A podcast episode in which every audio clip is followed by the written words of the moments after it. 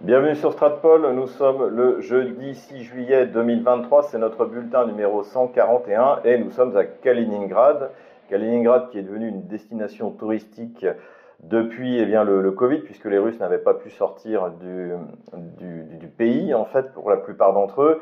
Et donc, eh bien, ils ont découvert euh, à la fois la Crimée, à la fois la, Kaliningrad, à la fois la Sibérie, et, et évidemment, c'est pas Bali, c'est pas l'Indonésie, du point de vue de la, température, mais cela dit, euh, euh, c'est très agréable, c'est la Baltique. Et encore une fois, ce qu'on peut observer, c'est que l'opération militaire spéciale n'a pas arrêté le développement de la région. il y a une piste cyclable qui a été construite tout le long de la côte, euh, qui permet de, se promener en famille, et qui en plus n'est pas là pour nuire aux automobilistes. Hein. Et ça aussi, c'est un aspect intéressant, c'est que dans des villes comme Moscou ou comme par exemple Zelenogradsk, eh bien, les, infrastructures pour les vélos, pour les cyclistes, pour les piétons ne sont pas faites contre les infrastructures routières qui se développent parallèlement. Donc tout ça est fait dans une certaine harmonie et euh, là, euh, je dois dire que chaque année, je suis impressionné par le, par, le développement, tout continue, absolument rien n'a été stoppé. Encore une fois, l'opération militaire spéciale n'a pas remis en cause le développement des infrastructures en Russie. évidemment, ce n'est pas Bali en Indonésie, donc là, on regrette les, les, grosses températures. Avant de démarrer cette vidéo, n'hésitez pas à aller voir en description comment vous pouvez vous procurer un VPN, donc en l'occurrence Planète VPN avec qui nous avons un partenariat, puisque nous n'avons plus, de partenariat avec VPN. Vous pouvez également vous procurer Géopolitique Profonde, toujours avec des articles de Laurent Ozon, Pierre-Antoine Plaquevent, Frank Pengam, etc. etc. N'hésitez pas, c'est une très bonne revue à laquelle je vais prochainement contribuer. Avant de rentrer dans le vif du sujet, j'ai eu pas mal de commentaires qui m'en ont voulu d'avoir dit qu'il n'y avait pas d'opposition de parti de la paix en France et je faisais évidemment allusion aux partis représentés au Parlement français. Il n'y a pas de parti de la paix au Parlement français puisque tous ont soutenu la guerre contre la Russie, ont soutenu les sanctions, ont soutenu les livraisons d'armes. Donc c'est ça que je voulais dire. Mais évidemment, il y a deux partis euh, qui malheureusement aujourd'hui ne représente pas, suffisamment euh, euh, d'électeurs pour être présent au Parlement, c'est le parti de François Asselineau, à qui, d'ailleurs j'ai donné une interview, et c'est le parti également de Florian Philippot. Donc voilà, je suis parfaitement conscient du travail qu'ils font. Cela dit, je disais ça en comparaison de ce qui se passait en Allemagne, où là, il y a une gauche anti-guerre, donc Die Linke, qui est représentée au Parlement, notamment par la brillante Sarah Wagenknecht, et l'Alternative für Deutschland, qui elle aussi, euh, qui est le parti vraiment en train de monter et qui est un parti nationaliste anti-guerre qui privilégie évidemment les intérêts supérieurs de la nation allemande et du peuple allemand. C'était dans ce sens-là où j'en parlais évidemment, je ne remets pas du tout en cause euh, ces deux partis euh, de François Asselineau et de Florian Philippot qui font de l'excellent travail sur cette question-là. Comme sur le Covid d'ailleurs. C'est pas parce que je suis en vacances que je ne travaille pas les questions économiques et politiques et commençons tout de suite par les questions économiques on souligne l'intervention très intéressante de l'économiste Roubini. Donc Roubini, euh, c'est un, des économistes les, plus en vue, d'origine iranienne, euh, qui n'est pas d'ailleurs euh, pas du tout considéré comme pro-russe, mais on l'avait déjà cité dans une de nos très anciennes vidéos, puisque notamment il avait considéré que la Russie réagissait extrêmement bien à la crise de 2008. Et il sait de quoi il parle, puisque il a été sans doute l'économiste qui a anticiper la crise de 2008. Donc c'est quelqu'un euh, qu'il faut écouter avec attention. Il n'est pas du tout euh, pro-russe, il est même plutôt, euh, plutôt hostile, mais du point de vue économique, il est sérieux. Et là, il est intervenu dans la, dans la presse anglo-saxonne pour mettre en garde contre le fait que eh bien, les, les banques sont au bord de la faillite. Donc, sachant que c'est quelqu'un qui a eu raison en 2008, on peut vraiment s'interroger sur la viabilité du système économique euh, mondial. Donc, étant donné le profil de Roubini, bah, c'est une déclaration plutôt inquiétante pour les grandes banques et pour le système financier mondial. Et d'ailleurs, c'est quelque chose qu'on sent, c'est que finalement, la plupart des grands pays comme la Chine, la Russie, l'Inde prennent aussi leur distance vis-à-vis euh, de, de l'économie occidentale parce qu'ils ne veulent pas subir le contre-coup d'un effondrement dont on parle de plus en plus. Et dont effectivement, on a pu voir dans l'histoire que, que ce soit pendant la crise de 29, que ce soit pendant la crise de 2008 dont je viens de parler, eh bien, c'était en fait des crises américaines qui ont résonné sur le monde entier à cause du poids de l'économie américaine sur le, reste du monde. Et, en fait, ce qui est en train de se mettre en place, c'est aussi ça la dédollarisation, c'est une économie, un système financier qui soit indépendant et qui euh, ne réagisse pas immédiatement euh, euh, lorsque eh bien, l'économie américaine, qui est extrêmement spéculative, financiarisée, entraîne tout le monde vers la catastrophe. Voilà, donc déclaration très intéressante et à la fois très inquiétante de Rubini. Nouvelle positive pour euh, l'économie euh, euh, européenne, c'est ce qu'on appelait le Chips Act, en fait, c'est-à-dire la volonté des Européens de se mettre à produire des puces électroniques, des microprocesseurs de très basse nanométrie avec la, la, meilleure des technologies. Alors, pour l'Europe, contrairement à la Russie, c'est même quasiment possible immédiatement, puisque les, qui font, fournissent les, les, instruments pour produire ces, microprocesseurs. Ce sont des entreprises dont euh, beaucoup sont, euh, sont, européennes, comme ASLM, euh, donc le, hollandais, qui fabrique les, systèmes de lithographie avec des lentilles qui sont produites par Zeitz, l'allemand. Donc en fait, en principe, du point de vue industriel, l'Europe a les moyens de s'équiper de cette haute technologie. Donc c'est bien qu'enfin, en fait, on s'y mette parce que sinon, on est comme tout le monde, eh bien, extrêmement dépendant de la Corée du Sud et de, euh, de Taïwan. Voilà.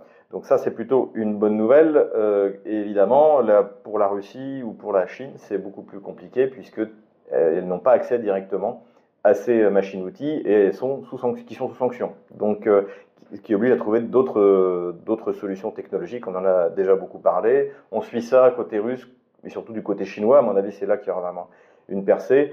En tout cas, on peut, peut que se féliciter de cette décision. Le seul problème, c'est qu'en fait, c'est pris par Bruxelles, qui est un système bureaucratique inefficace, corrompu.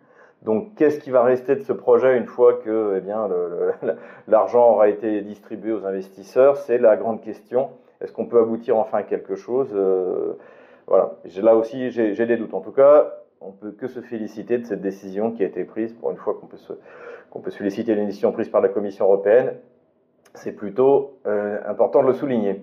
On avait parlé de la dernière fois de la nucléarisation de l'énergie aux États-Unis, en s'en félicitant, puisque ça allait notamment augmenter la consommation de carburant nucléaire acheté à la Russie, donc c'est une très bonne chose pour la Russie. Et là, on a eu les chiffres qui viennent de sortir. Le grand acteur nucléaire qui est en train de construire euh, des centrales nucléaires partout, c'est la Chine, qui désormais maîtrise cette technologie. Et ça aussi, c'est important. Ce qui veut dire aussi là que eh bien tout ce qui va être technologie nucléaire va être de plus en plus sollicité. Et là, Malheureusement, avec euh, Hollande et, euh, Emmanuel Macron, nous avons perdu 10 ans, mais c'est peut-être aussi un moyen pour la France qui a quand même une certaine euh, excellence dans ce domaine-là, de reprendre sa place parmi ce, club des grandes puissances nucléaires civiles. Voilà, donc là, sujet à suivre également. Énergie toujours avec la compagnie Rosneft, qui est de mémoire la plus grosse compagnie d'État pétrolière euh, russe et qui avait dans son conseil d'administration l'année dernière euh, six occidentaux qui ont évidemment été contraints de, démissionner par euh, les régimes, euh, occidentaux précisément, et ils sont remplacés, et qui voit-on apparaître? Des Qataris, des Indiens à l'intérieur de ce conseil d'administration. Donc c'est un énorme virage hein, que la Russie continue à faire vers le monde non occidental. Et évidemment, tout le monde en profite. Ce qui est intéressant aussi, c'est cette alliance entre, entre le Qatar et la Russie, euh, qui, eux deux, représentent les...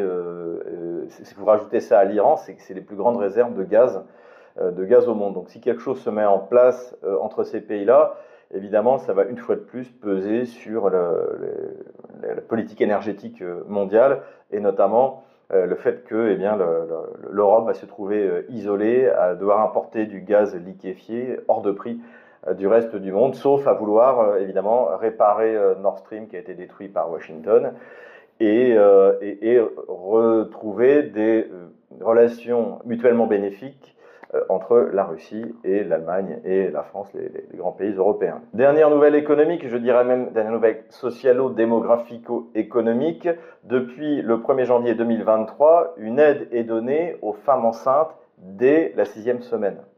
Donc j'avais souvent expliqué que euh, la Russie, il y a un consensus sur le fait que l'avortement est une chose horrible. Simplement, la différence, c'est que vous avez d'un côté l'Église orthodoxe qui veut euh, interdire l'avortement, tout simplement. Et vous avez de l'autre côté le ministre de la Santé qui dit on sait très bien que c'est horrible, mais euh, on ne veut pas interdire parce que sinon ça va être les aiguilles à tricoter, ça va être fait dans, les caves, etc.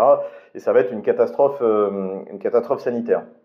Et donc le but, en revanche, toute la politique n'est pas de considérer que l'avortement est, contrairement en France, le meilleur moment dans la vie d'une femme, que c'est un droit extraordinaire, mais au contraire, d'encourager les femmes, pour des raisons également démographiques, de garder leur enfant. Et, euh, en fait, donc, euh, cette loi qui été mise en place au 1er janvier fonctionne parfaitement. J'en ai eu la confirmation euh, récemment.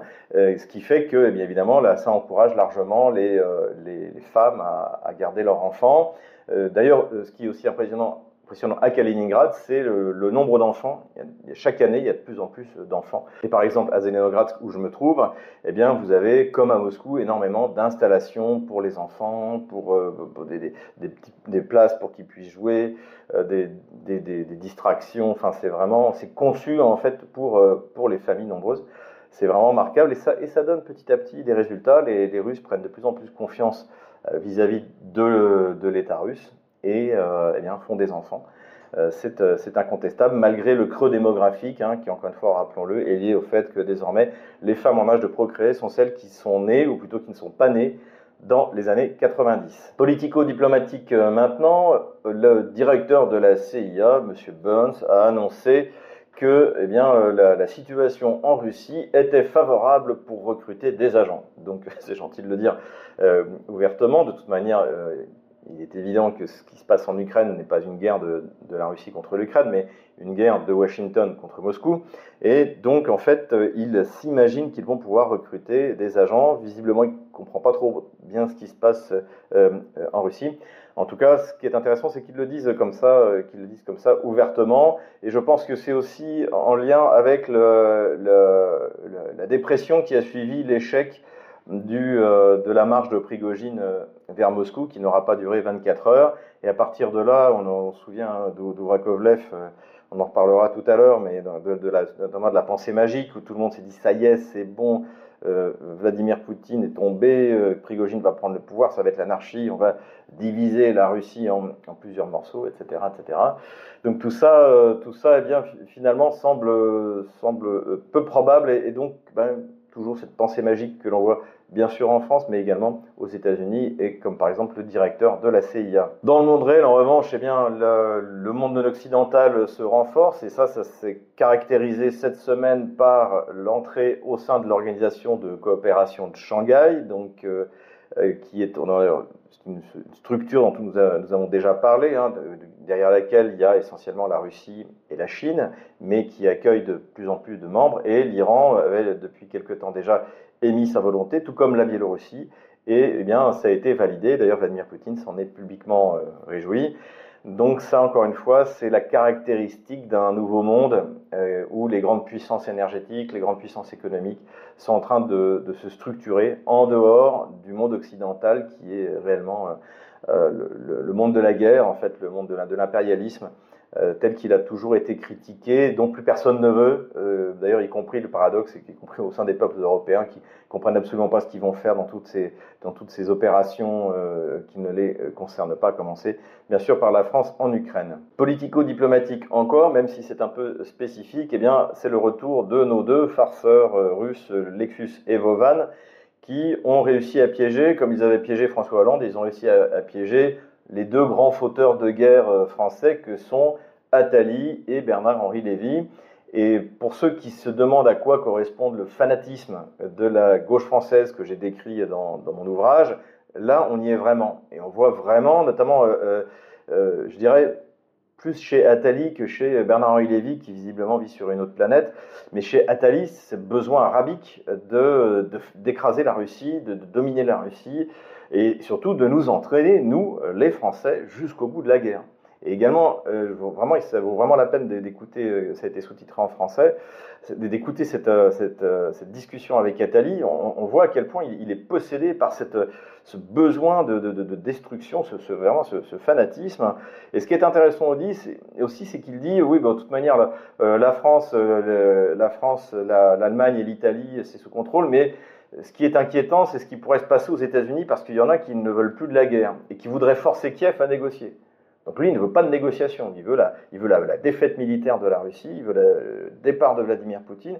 Et, euh, et, bien sûr, pour ça, tous les sacrifices doivent être accomplis par les Européens. Mais ce qui est intéressant, encore une fois, c'est que euh, lui, il n'est pas inquiet pour le, les pays européens qui, de toute manière, ont perdu visiblement toute souveraineté. Mais ce qui lui fait peur, c'est si ça change, en fait, au niveau du chef, du leader de cette, euh, de cette coalition, en fait, hein, de, du propriétaire de, ces États esclaves que sont la France, l'Allemagne et l'Italie. Si jamais il y avait un changement, notamment on pense aux prochaines élections, euh, dans le, la, présidence des États-Unis, ou, ou euh, si jamais visiblement il laisse entendre qu'il y a un parti de la paix au sein du Parti démocrate. Alors je suis assez sceptique là-dessus, parce que la, gauche euh, américaine est aussi belliciste que la gauche française, c'est la, tradition. Donc euh, on, va voir, on va voir ce que ça donne, mais en tout cas, cette, cette, cette discussion où Attali s'est fait piéger est vraiment révélateur du fanatisme de la gauche française. C'est, on a l'impression d'être, encore une fois, je compare souvent ça, mais en, en, avril 1792 avec Brissot, le Girondin qui déclare la guerre, qui s'apprête à déclarer la guerre à l'Europe entière, aux tyrans, etc., euh, etc. Donc, euh, bien joué euh, pour les farceurs Lexus et Vovan. Puisqu'on est dans le fanatisme, eh bien, on enchaîne directement avec l'ukro-bolchevisme qui continue à sévir en Ukraine et bien sûr à Kiev, puisque c'est à Kiev que se situe la Lore, la fameuse Lore, donc, qui est un, site historique religieux extrêmement important pour l'orthodoxie. Kiev, bien sûr, veut, s'emparer de cette lore pour la remettre à l'Église euh, qu'elle a elle-même créée. On est vraiment pareil, toujours parallèle avec la Révolution française, c'est-à-dire eh ben, entre les prêtres jureurs et, euh, et, ceux qui ont refusé de prêter serment euh, sur la Constitution. Et donc là, on est vraiment dans la même situation. Et là, non seulement il s'agit de s'emparer de la lore pour le régime de Kiev, mais également de piller les trésors de, cette c'est ça qui est extrêmement grave, euh, sous prétexte de, de, les protéger des bombardements russes, comme si les Russes allaient bombarder la Lore de Kiev. C'est complètement, complètement fou. Euh, et surtout, en fait, c'est une occasion de pillage. Et c'est aussi un signe intéressant, c'est-à-dire que normalement, quand on commence à piller un peu à la Göring, euh, c'est que les, choses se passent pas forcément très très bien sur le front. Et donc, si aujourd'hui le régime de Kiev en est à vouloir se partager tout ce qui a pillé à Kiev, notamment dans les comment dirais-je, les trésors euh, religieux de la lore, c'est que la situation est loin d'être bonne euh, sur le fond. En tout cas, tout ce qu'on peut faire, eh bien, c'est prier pour soutenir nos frères orthodoxes qui sont persécutés par euh, le régime otano-kievien. Pour l'instant, malheureusement, les prêtres orthodoxes essayent de résister héroïquement, mais ils vivent dans une dictature, dans un régime totalitaire, et leurs moyens sont extrêmement limités. Armement maintenant, selon le très influent think tank américain CSIS, eh bien, les Russes ne manqueront pas de munitions. Et oui, désolé pour nos, nos gamelins préférés, bah, d'ailleurs qu'on va nommer gamelin de la semaine, le colonel Goya, euh, qui espérait encore, qui nous expliquait encore il y a un mois que euh, oui, si les Russes envoient des, euh, des drones iraniens, c'est qu'en fait ils ont moins de munitions. Eh bien non, encore une fois, d'ailleurs, il n'y a, plus qu'en France qu'on entend ce genre d'ânerie. Euh, dans la presse anglo-saxonne, ça, a été pris en compte depuis maintenant plusieurs euh, mois, voire plusieurs semaines, même plusieurs mois. Les Russes ont assez de munitions et n'auront aucun problème à en produire. Voilà, ça c'est. Et ça, c'est donc aujourd'hui, c'est plus Stratpol qui le dit, c'est le CSIS. Encore une fois, c'est le think tank américain. Ils ont la ressource technologique, ils ont la ressource en matière première, ils ont la ressource industrielle et humaine. Donc voilà, aucun espoir que la Russie manque de munitions. Armement encore, Kiev a fait savoir que l'Ukraine devait s'équiper d'une grande flotte en, mer Noire et que cette flotte devait lui être fournie évidemment par les pays de l'OTAN, hein, c'est-à-dire bah, entre, autres, entre autres par la France, rien que ça. Donc tout ça est toujours encore un peu, le délire dans les déclarations du, du régime kievien. Euh, pourquoi? Parce que bien, si jamais des bateaux devaient être livrés, euh, par exemple à l'Ukraine, ça passerait par le Bosphore et c'est les Russes qui contrôlent la mer Noire en réalité. Donc euh, aussitôt arrivés en, en, haute mer, eh bien ces bateaux seraient détruits par la flotte russe, hein, sans aucun problème. Et de toute manière, avec la supériorité aérienne russe, là aussi, on ne voit pas comment une flotte pourrait être constituée euh, que ce soit à Nikolaïev ou à Odessa. Donc en fait une information qui n'est rien de stratégique, qui est purement de la, communication, mais qui montre bien le monde parallèle dans lequel se trouvent les élites, euh, les.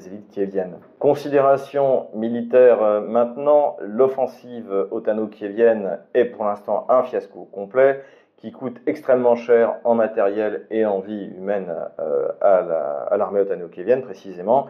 Et c'est en train d'être reconnu dans la presse internationale, y compris française, et par le président Zelensky lui-même, et bien sûr, comme toujours avec Zelensky, et Kiev, et il faut trouver à qui est la faute. Donc, euh, et Zelensky a dit que c'était la faute des Américains, euh, que en fait, il aurait fallu lancer l'offensive plus tôt. Alors, rappelons quand même que si l'offensive ukrainienne est partie plus tard, c'est parce que Zelensky voulait absolument essayer de reprendre euh, euh Bakhmut Artemovsk. Donc il est le premier responsable pour euh, réussir une opération de communication, qui évidemment est un fiasco complet, d'autant plus que toutes les contre-attaques sur les flancs de, de Artemovsk ont complètement échoué, en tout cas jusqu'à jusqu'à aujourd'hui.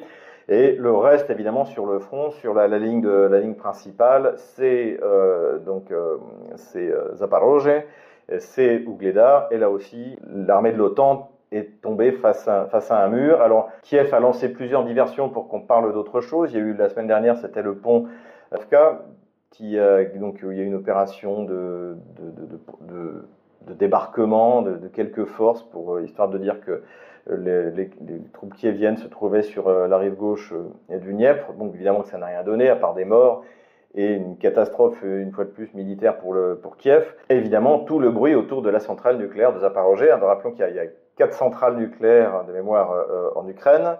Euh, il y en a une qui est désormais fait partie de, la Russie, donc euh, celle de Zaporozhye, et il y en a trois qui sont sous contrôle qui vient. Et encore une fois, dans les médias occidentaux, on essaie de nous faire croire que les Russes tirent sur la seule centrale nucléaire qu'ils contrôlent. C'est toujours un peu la même chose. Et qui veulent provoquer un accident nucléaire sur un territoire qui, désormais, du point de vue de la constitution russe, fait partie de la Russie.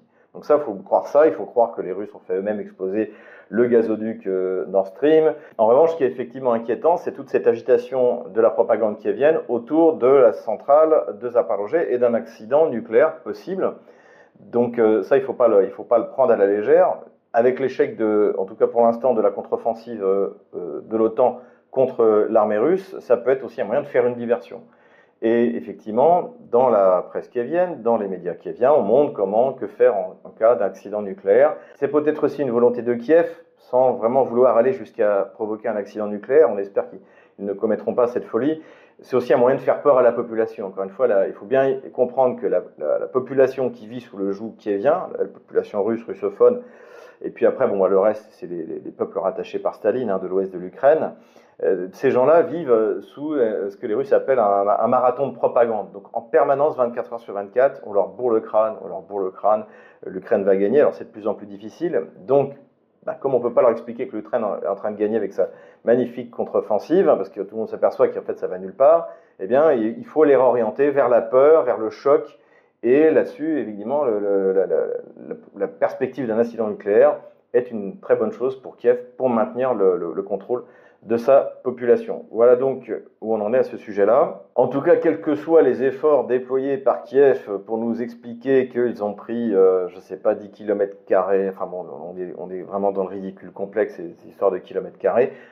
Petit à petit, la pensée magique disparaît de, des commentateurs français, donc de nos, euh, deux préférés, hein, le, le, général Dourakovlev et le colonel Goya à tel point que, eh bien, même sur LCI, on, met en doute la capacité de l'Ukraine à réaliser une contre-offensive, à libérer euh, euh, son territoire dans les, dans les mois qui viennent. Rappelez-vous que, notamment, il y avait Pierre Servant sur LCI, je crois, qui expliquait qu'il n'était pas impossible, euh, en novembre dernier, que l'armée russe s'écroule complètement. Hein. Donc tout ça, évidemment, c'est de la pensée magique, c'est de croire ses propres fantasmes, et petit à petit, on en sort. Et je dois dire que j'ai même écouté le colonel Goya, qui est pourtant un de nos gamelins préférés, en train d'expliquer ce que nous on expliquait sur Stratpol, c'est-à-dire qu'il euh, ne fallait pas croire que l'offensive qui avait eu lieu à Kharkov puisse être renouvelée à Zaporozhye ou sur le reste de la ligne de front parce qu'il y avait une montée en puissance des effectifs russes et que effectivement du côté de Kharkov il y avait une supériorité numérique. Alors euh, Goya nous explique même que les Russes mettaient des mannequins pour faire croire qu'ils avaient des effectifs supérieurs à ce qu'ils avaient. Donc là, on n'est plus en train de nous expliquer que euh, l'armée euh, otano-kievienne, elle est fantastique, elle avance très vite, mon Dieu, qu'est-ce qu'ils sont manœuvrants, le renseignement américain. Là, en fait, on en revient à ce que nous, on expliquait bah, depuis le mois de septembre de l'année dernière, c'est-à-dire que Kiev a réussi son offensive parce qu'ils étaient en large supériorité numérique. Et surtout parce qu'ils ne reculent pas devant les pertes humaines, ça leur fait absolument rien. De toute manière, encore une fois, ce sont des généraux de l'OTAN qui dirigent les soldats ukrainiens. Donc ils peuvent en perdre autant qu'ils veulent. De toute manière, en plus, ils les considèrent comme des Russes. En réalité, c'est ça, la, vérité. Donc ça ne dérange absolument pas de les envoyer mourir les uns contre les autres. Donc là, on atterrit. Même euh, Goya a également fait un commentaire sur Kherson en parlant exactement comme sur Stratpol de la pression qui avait été mise sans que la ville soit prise d'assaut et que finalement les Russes s'étaient retirés parce qu'il fallait récupérer leurs 20 000 hommes. Je, l'écoutais, je me suis dit, mais c'est pas possible, je, vais réclamer des droits d'auteur. Donc voilà. En revanche, bon, euh, c'est pas non plus parfait parce que cette pensée magique se maintient toujours dans l'illusion de pertes russes colossales. Et ça, à chaque fois, il nous cite Oryx, notamment, d'ailleurs, il a publié un, article où il, a, il a encore question d'Oryx. Alors qu'encore une fois, Oryx, qui est censé faire l'inventaire des pertes, c'est une émanation de Bellingcat, c'est-à-dire des services secrets euh, anglais et américains, pour faire croire que les Russes ont des grosses pertes pour encourager la population ukrainienne à, se battre et justifier auprès des opinions publiques occidentales le fait de continuer à faire des sanctions, à livrer des armes, à donner de l'argent et des, sommes considérables euh, en disant mais regardez, euh, il n'y en a plus pour longtemps, ça marche, les Russes ont énormément de pertes. Donc là-dessus, évidemment, c'est le plantage complet. Et là, on est toujours dans la pensée magique à la Droikovlev ou à la, Goya. Euh, c'est sur cette question d'effectifs. Non, les pertes russes sont dix fois moins importantes que les pertes ukrainiennes. Et c'est pas dur à comprendre, c'est le rapport de la puissance de feu. Car les Russes, encore une fois, on vient de le dire, n'ont aucun problème de puissance de feu. Voilà. Et en plus, ont appris à utiliser nouvelles technologies, les drones, etc. Ce qui fait que leurs, leurs tirs sont bien plus dévastateurs qu'il ne l'était euh, au, début du conflit. Donc quand le colonel Goya nous parle de, pertes qui sont à l'équilibre, non, non, les pertes, les pertes entre l'armée ukrainienne et l'armée russe n'ont jamais été à l'équilibre. Les, pertes ukrainiennes sont monstrueuses pour la raison que nous avons déjà évoquée, c'est que les Ukrainiens ne sont pas dirigés par des Ukrainiens.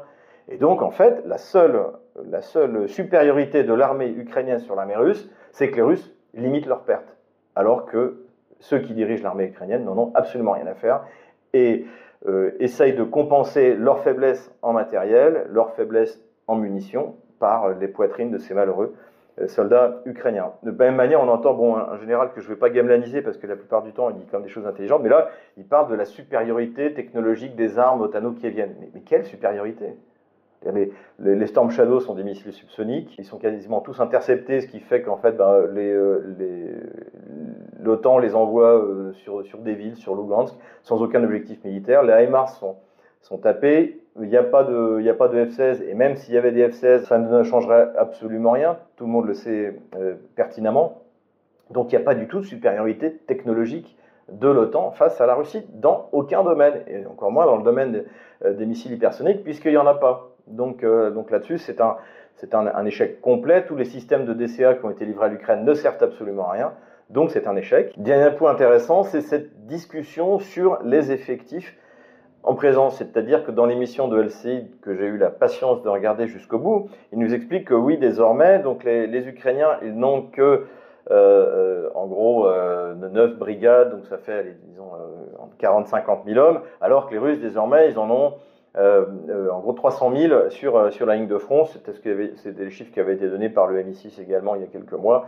300 000 sur la ligne de front et 200 000 à l'intérieur du, territoire russe face essentiellement à la région de Soumy et de, Kharkov en disant oui, les Ukrainiens n'en ont pas autant, ils n'ont que 50 000 hommes. Donc ça ne veut pas dire que l'armée ukrainienne se limite à 50 000 hommes, c'est qu'il y a eu 50 000 hommes qui ont été préparés euh, par l'OTAN pour lancer euh, l'offensive. Le reste, après, évidemment qu'il y, a encore, je pense et j'espère pour les Ukrainiens, sinon les Russes seraient déjà à Kiev, euh, des centaines de milliers d'hommes qui sont, répartis sur, sur la ligne de front. Évidemment, de valeur inférieure à ces unités, entre guillemets, d'élite formées par l'OTAN pour, pour essayer de pénétrer les lignes de défense russes. Donc, euh, euh, donc voilà. Et en revanche, on entend de nouveau des choses assez intéressantes. Euh, que, bah oui, normalement, pour donner l'assaut, c'est ce que dit Général Gomard, il faut être à 3 contre 1. Et, mais personne n'a encore souligné que les Russes, eux, ont donné l'assaut il y a un an et demi à 1 contre 3. Et qu'ils ont pris plus de 100 000 km du territoire ukrainien en faisant ça, en détruisant la première armée otano-kievienne, comme ils ont détruit la seconde armée otano-kievienne devant Bakhmut, et là ils sont en train de détruire visiblement la troisième. La question qui se pose aujourd'hui, c'est est-ce que l'OTAN peut encore euh, réengager suffisamment de force et de manière suffisamment efficace pour percer les lignes russes? Donc euh, il y a de plus en plus de scepticisme euh, du côté des Occidentaux à ce sujet-là. Et en revanche, si ça échoue, la Russie est-elle prête à lancer sa contre-offensive? Là, ce serait une vraie contre-offensive, hein, puisque pour qu'il y ait contre-offensive, il faut qu'il y ait offensive. Comme à la bataille de Kursk, les Allemands attaqué, les Soviétiques ont contre-attaqué et ont battu les Allemands. Et là, la question, c'est est-ce que les Russes ont en réserve une armée pour donner, euh, pour, reprendre l'initiative et la contre-offensive? Je pense vraisemblablement, s'ils veulent le faire, ce sera dans, le Donbass. Encore une fois, c'est l'axe d'effort principal russe depuis un an et demi. C'est libérer Slaviansk et Kramatorsk c'est de chasser les Ukrainiens d'Azdeïevka et Mekievka pour les empêcher de bombarder principalement la ville, la ville de Donetsk, la ville de Gorlovka. Donc voilà, on verra ce que ça donne à, ce moment-là, mais euh, on en est à un moment où euh, si jamais Kiev et l'OTAN ne peuvent pas aller plus loin, bah là on va attendre quelque chose du côté des Russes. Et pour les Russes aussi, il est temps de faire quelque chose parce que pour que cette euh, guerre contre l'OTAN se termine, il faut à un moment ou une autre qu'il y ait vraiment une victoire sur l'armée de l'OTAN qui fait que ben, les, les membres de l'OTAN, Washington en tête, seront obligés de négocier et de satisfaire aux demandes russes qui, j'espère, ne concernera pas que les quatre nouvelles régions, mais également Kharkov, Nikolaïev, Odessa. Voilà un peu ce qu'on peut dire. On passe rapidement à la carte militaire. En fait, il n'y a quasiment rien à dire. Il y a eu effectivement euh, toujours des offensives ukrainiennes tout le long de la ligne de front sud. Il y a eu également des tentatives d'encercler Artemiovsk, Bakhmut, qui, toutes ces tentatives ont coûté très cher à Kiev, et en, en vie humaine et en matériel, mais n'ont abouti à rien. Pour l'instant, le mur russe est tout simplement infranchissable. On va voir ce que ça va donner dans la perspective de la rencontre de l'OTAN à Vilnius la semaine prochaine. Non seulement pour l'instant Kiev n'a aucune victoire à amener euh, à l'OTAN à cette rencontre à Vilnius, mais Zelensky a même dit que s'il n'avait pas de proposition euh, clair de la part de l'OTAN, eh bien, il ne, se rendrait pas à cette, euh, à réunion. Voilà un peu où on en est. À suivre donc en début de semaine prochaine.